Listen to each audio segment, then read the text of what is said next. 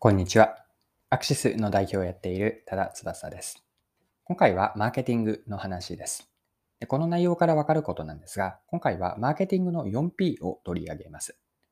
で 4P というのをあるヒット商品、これはプロテイン飲料なんですが、そのプロテイン飲料を例にマーケティングの 4P について見ていきます。で、この内容をぜひ見たり聞いていただきたいなと思うのは、マーケティングに興味がある方です。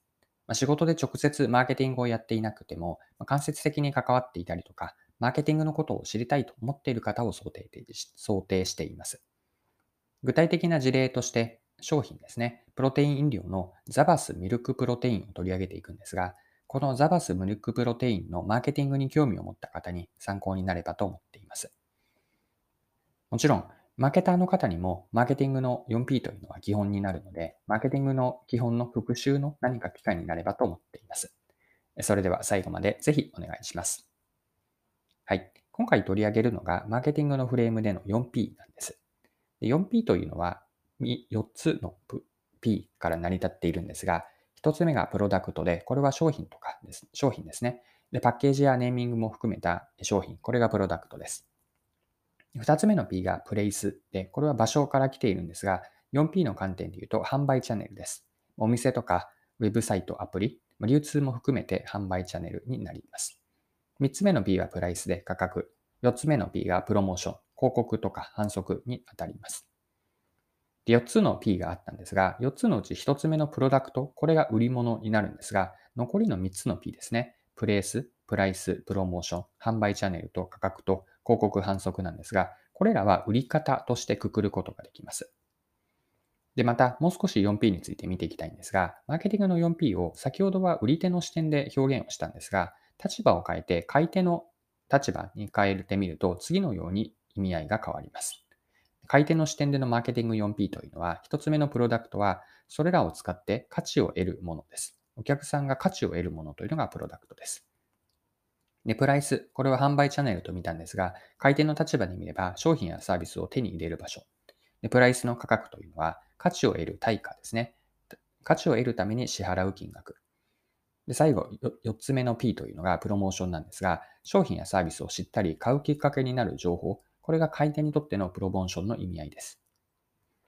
はい。で、今回の内容、配信の内容でテーマというか、これが一言の結論結論になるんですが、ターゲット顧客が変わると、打ち手であるマーケティング 4P も変わる。こんな内容が一言でお伝えしたいメッセージなんです。もう一度繰り返すと、ターゲット顧客が変わると、打ち手であるマーケティング 4P も変わるなんです。はい。では、今の話を具体的な商品に当てはめて、より深めていきたいと思っていて、それが、えっと、プロテイン飲料なんです。これは明治のプロテイン飲料なんですが、名前がザバスミルクプロテインです。あの、ザバスって皆さんご存知ですかね？プロテインが飲めるあのものなんですが、例えば粉末とかでも売られています。で、日経新聞のウェブ記事にですね、このザバスミルクプロテインが取り上げられていたので、今から一部抜粋してそのまま読みますね。明治のプロテイン飲料、ザバスミルクプロテインが新たな需要を発掘し、販路を拡大している。売上高は発売初年度の2015年度の7億円から20年度には160億円を突破。21年度も前年比、前年度比2桁パーセントで進捗している。ザバスは1989年に粉末プロテインで発売され、ボディビルダーなどアスリートを中心に広がった。プロテイン飲料は2013年発売の明治スポーツミルクが前身で、15年にザバスミルクを発売。翌16年には本格的プロテイン飲料のザバス無力プロテインが登場し、プロテイン飲料と呼ばれる分野が本格的に立ち上がった。ヒットの背景には健康や美容意識の高まりがある。さらに目的意識を持ち運用する20から40代の間で運動後にタンパク質を摂取する習慣が広がった。ジムに通い、マッチョになることを目的とする層に加え、自宅でトレーニングして体を引き締めたいと思う層にも引用が広がり、ユーザーの裾野が一気に拡大した。はい。以上がですね、日経の記事からで、2021年の10月1日の記事です。で、今見てきたように、それまでというのは、ボディビルナーのアスリートの顧客、お客さんが中心だったんですが、まあ、自宅でトレーニングをする、体を引き締めるくらいのライトな層というんですかね、まあ、これぐらいまで裾野を広げてきたんです。で、これが意味するのは、今回の文脈で言うと、ターゲット顧客が新たに加わったということを意味します。では、ここからが、マーケティングの 4P というフレームを補助線にして、ザバスミルクプロテインのマーケティングの打ち手、まあ、施策について整理をしてみましょ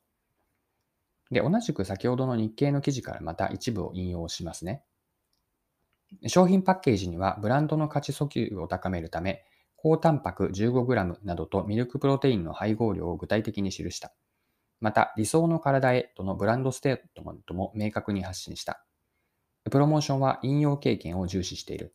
学校周辺や美容室などでサンプリングを繰り返し、小売のキャンペーンも利用してユーザーとの接点を増やしてきた。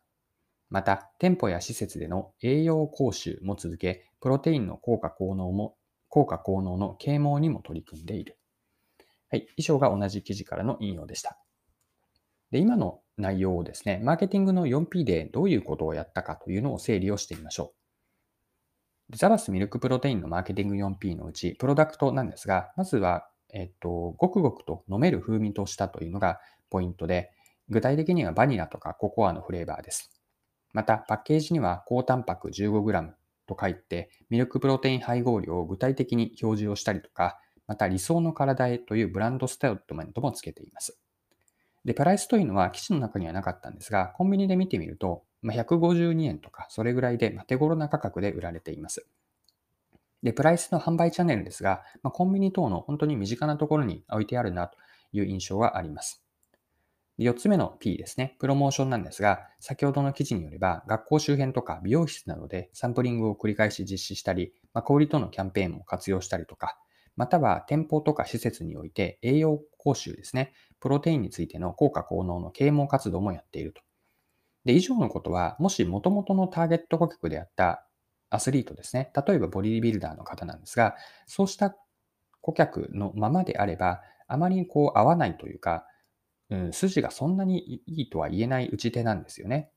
えというのは、例えばどこのコンビニに置いていなくても、スポーツジムにあれば間に合うはずで、ま容量ももっと大容量で、その分だけ高くなるはずです。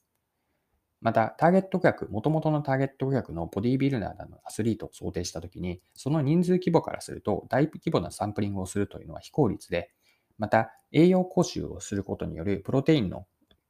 啓蒙活動というのも、おそらくすでにアスリートの方々というのは、そういった基本知識は持っているはずで、このような栄養講習も求められていないんです。でしかし、ターゲット顧客が変わる、まあ、これまでよりももっともっとこうライト層に変えていくと、彼ら彼女らには、先ほど見た 4P というのは最適な打ち手になることになっていくんです。で、このように打ち手を具体的にしたことが、先ほどのマーケティング 4P で見たような、うんと、ターゲット顧客に合った売り物と売り方に変えて、これが今回お伝えしたいと思っている、ターゲット顧客が変われば、その分だけ打ち手である、打ち手ですね。マーケティング 4P になるんですが、ターゲット顧客が変わると、打ち手であるマーケティング 4P も変わると。こんな話を今回はザバスミルクプロテインでさせてもらいました。はい、そろそろクロージングです。今回はプロテイン飲料のザバスミルクプロテインを例にマーケティング 4P について見てきました。まあ、最後に簡単に内容を振り返ってまとめておきましょう。マーケティングの 4P というのを買い手の視点で表現をすると、プロダクトというのはお客さんが使って、買い手が使って価値を得るもの。これがプロダクトです。で、プレイスという販売チャンネルなんですが、これはお客さんの立場、買い手の視点で見たときに、商品やサービスを手に入れる場所です。で、プライスは価値を得る対価として支払う金額だし、プロモーションは商品やサービスを知ったり買うきっかけになる情報です。で、今回お伝えしたかったメッセージは一言で言うと、ターゲット顧客が変わると、打ち手であるマーケティング 4P も変わると。で、これをザバスミルクプロテインの例に当てはめたんですが、ザバスミルクプロテインはそれまでのボディービルダーなどのアスリートというお客さんから、まよりライト層に裾野を広げていって、彼ら彼女らに最適な打ち手に変えていきました。具体的には 4P で当てはめると、プロダクトというのはごくごく飲めるような味わいにしていって、また、高タンパク 15g とか理想の体へといったようなパッケージ表示をしています。